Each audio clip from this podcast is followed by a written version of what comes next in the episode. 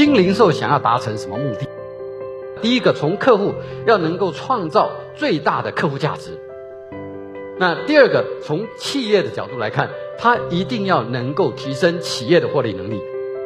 就是说，新零售它要该怎么做？客户需求为本，然后呢，找出需求，重新创造场景，然后提升客户体验，啊，加强粘性。新零售是从挖掘客户潜在需求开始，然后呢，进行商品、产品以及服务的创新作为出发点。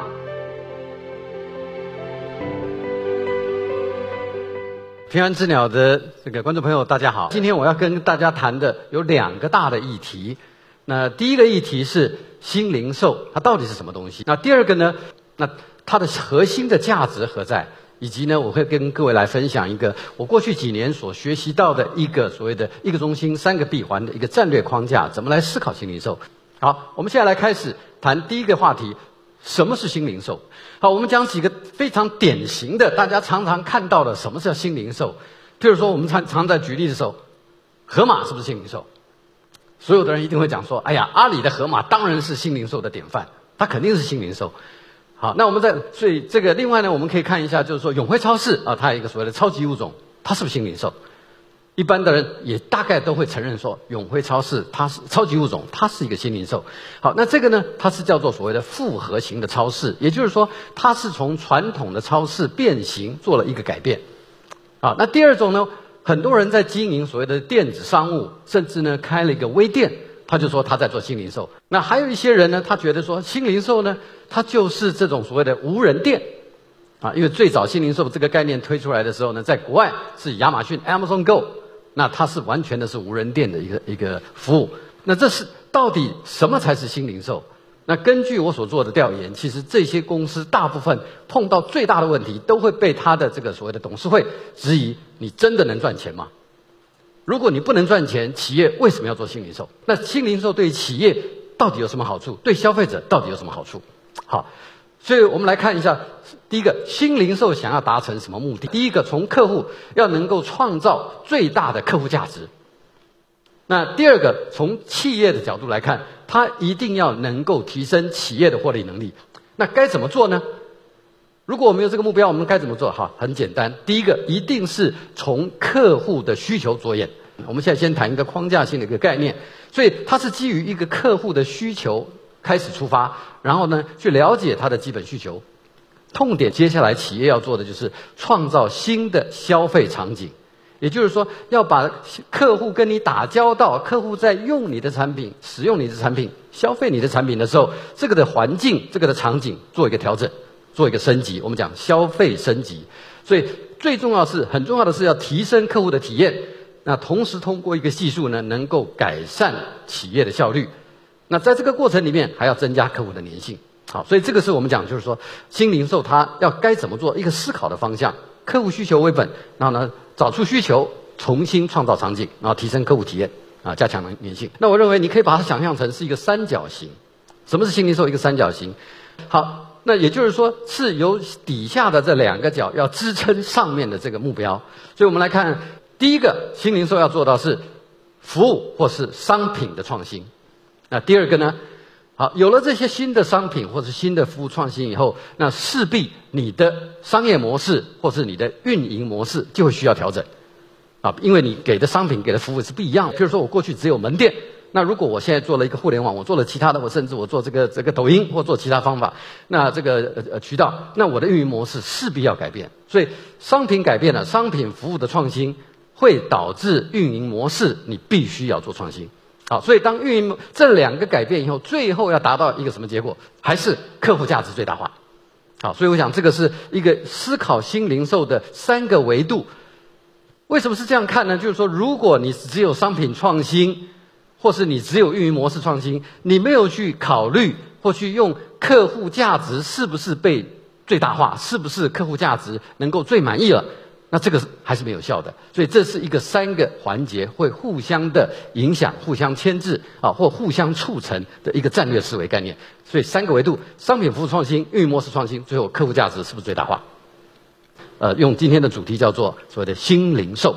OK，好。那我们来看一下，就是说所谓的这个新零售，那呃，在零售行业，我我就讲这个我们呃案例，这个这个企业它有三千多家便利店，那零售企业其实都面临的一个共同的一些几个挑战啊。我想我这边案例虽然讲的是便利店，可实际上呢，如果你是餐饮，你是做超市的，你是做其他的，只要你有卖给终端客户，其实都有类似的这个感觉或或是痛点。好，第一个一个痛点叫做分流，这么多的互联网的企业。挑战我们这个门店，所以我们有相当一部分的客人被挖走了。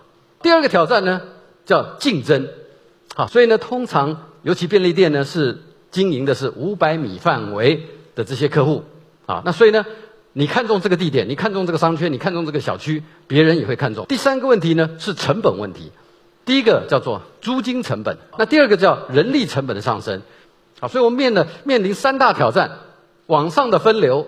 同业的竞争，还有成本的压力，尤其是零售行业，像我们做便利店，其实压力非常大。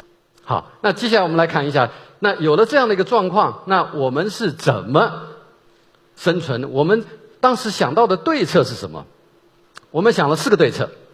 第一个对策呢，叫做哎，这个是教科书讲的，要好好的对对待你的客户，这个叫客户忠诚。好，那第二个我们想的是说扩大需求。啊，我记得当时是呃一个西式快餐啊，他是做啊号称是做炸鸡的。那这个时候呢，我就问他说：好，我们能不能把我们的客户的消费频次从每一个月啊，这个譬如说一次两次拉到四次五次？他说很简单。那胡总裁，请问一下，你一个月吃几次炸鸡啊？我说大概正常状况一到两次吧。好，他说好，你吃一到两次炸鸡。如果我要把你变这个这个变成一个月吃四次五次炸鸡，你觉得你干不干？这是我想一下说，哎，吃炸鸡好像会有一点困难。可是呢，我突然就告诉他一个问题，就是说，哎，你为什么不做早餐？他说，哎，好像可以，我们试一试。哎，结果试的效果不错，也就是说，他增加了一个消费的这个时机，我们叫消费场景，就从原来的中餐晚餐，现在增加了另外一个消费场景，叫做早餐。我们创造了另外一种不同的需求，不同场景的需求。好，那后来呢？我又提了另外一个标的呃目标，叫做增加新客。好，第四个方法呢，叫策略叫做降低成本。那接下来我们再进一步来谈一谈，那这个模式我们怎么开始的？当然，这个模式整个最重要的这个结果，其实就是要提高日商，创造利润。啊，我们在零售行业讲日商，就是这家店每一天的销售叫日商，然后提高利润。所以日商是怎么来的？每一天的客数乘上客单价，对不对？就是说，你这家店一天来一千个人，每一个人消费二十块钱，你的收入就是两万块钱。那如果你来了一千五百个人，一个人也是消费二十块钱，你的收入就是三万块钱，是不是？好，那怎么创造利润？就是乘上商品毛利，对？就把刚才这个两万、三万乘上商品毛利，就是你的利润。好，所以有三个关键的数字，三个关键指标：来客数、客单价、毛利率。好，所以。我们回到这样的一个基础，我们就要考虑上这三个数字怎么让它产生变化，怎么透过新零售的这个策策略改变它。好，所以呢，这个时候我们想了一个问题，就是说要达到增加客户、扩大需求、巩固客户啊的忠诚这三个目的，那企业各位首先要问一下自己这个一个基本的问题。我相信刚讲刚才讲的这三个目的。是所有做零售行业的，只要你有卖产品给消费者的行业，都需要关注的这三个问题，对不对？来客数你要增加，毛利率你要增加，然后呢，客户你要巩固。问这个问题之前，你先要想清楚，你到底是谁？你这一家企业到底是谁？那你做的是什么行业？然后呢，你给客户的价值是什么？一个更核心的问题是你和竞争对手有什么不一样？好，我们再回到零售这个呃这个案例，呃连锁店零呃连锁便利店这个案例。好，那接下来我们来思考客户到底需要什么？在连锁便利店里面，OK，那我们到底应该给客户什么价值？这个是所有企业必须先想清楚的，可是是大家都想不清楚的。为什么？好，我们来看一下这个照片啊。这个照片是一个典型的这个便利店的店内场景，各位可以看，它放了一大堆东西，对不对？好，那我要求我们的团队，你在思考你到底是做什么事情的时候，以及你到底给客户什么价值的时候，请你先忘掉你是便利店。啊，就跟我们这个看武侠小说一样哈，练功练到最高的时候，要把功夫全部都忘记。好，那忘记我是便利店，有一个很重要的概念，就是说你必须重新思考你的价值提议，你给客户到底是什么东西。好，那所以呢，大家重新来看。那这个时候，我们一个很重要的就是我们要发掘客户，我们要给他什么？我们要先想清楚他到底要什么，客户潜在需求是什么？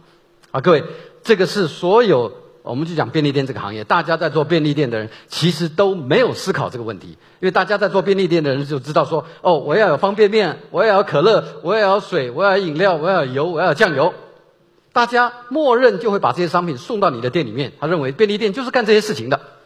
好，那可是我叫他忘掉这个事情，重新来看一看客户到底要什么，客户的潜在需求到底是什么。好，那我们用什么方法来发掘呢？在早晨间，在中午吃饭的时候，到下午茶的时候，到晚上，这些客户谁从你家的店门口走过，手里拿的东西可是没有进你的店，什么意思？就是他到别的地方去买了别的东西。这个时候，我就问他一句话：为什么我们不提供这个？因为这是客户的需求。我们看到一堆上班族手里拎了一杯知名的咖啡，绿色的啊。这个时候，我马上想起问问店长说：“哎，我们为什么不做咖啡啊？